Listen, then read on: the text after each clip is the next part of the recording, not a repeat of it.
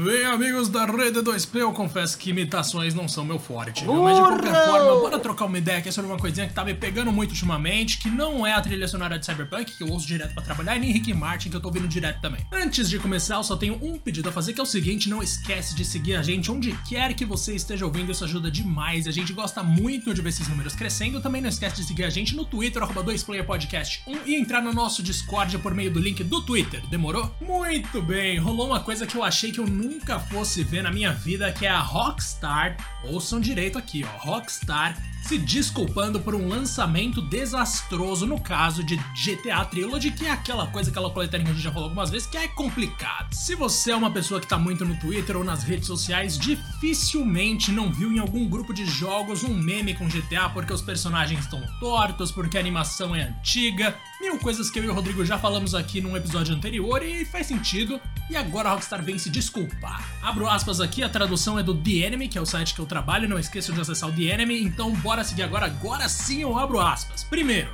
gostaríamos de pedir desculpas sinceras para todos que encontraram problemas jogando esses jogos. A série Grand Theft Auto e os jogos que compõem essa icônica trilogia são tão especiais para nós como sabemos que são para fãs ao redor do mundo.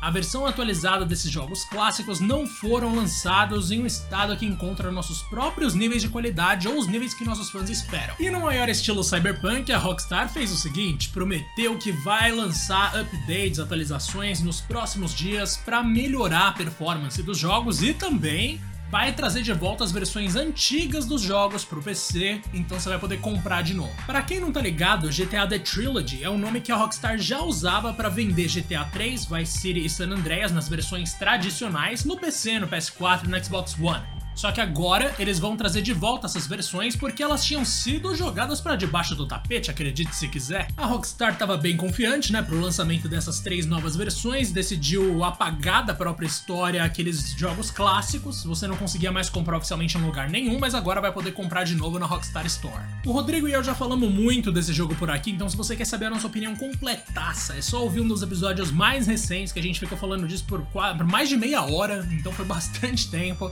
E para quem não sabe, GTA The Trilogy The Definitive Edition tá disponível para PC, PS4, PS5, Xbox One, Xbox Series e Nintendo Switch. Muito obrigado pela companhia, viu? Um grande abraço para quem ouviu até aqui. Não esquece de seguir a gente e também de aparecer no nosso Discord para dar um alô e um grande abraço mais uma vez. Até mais.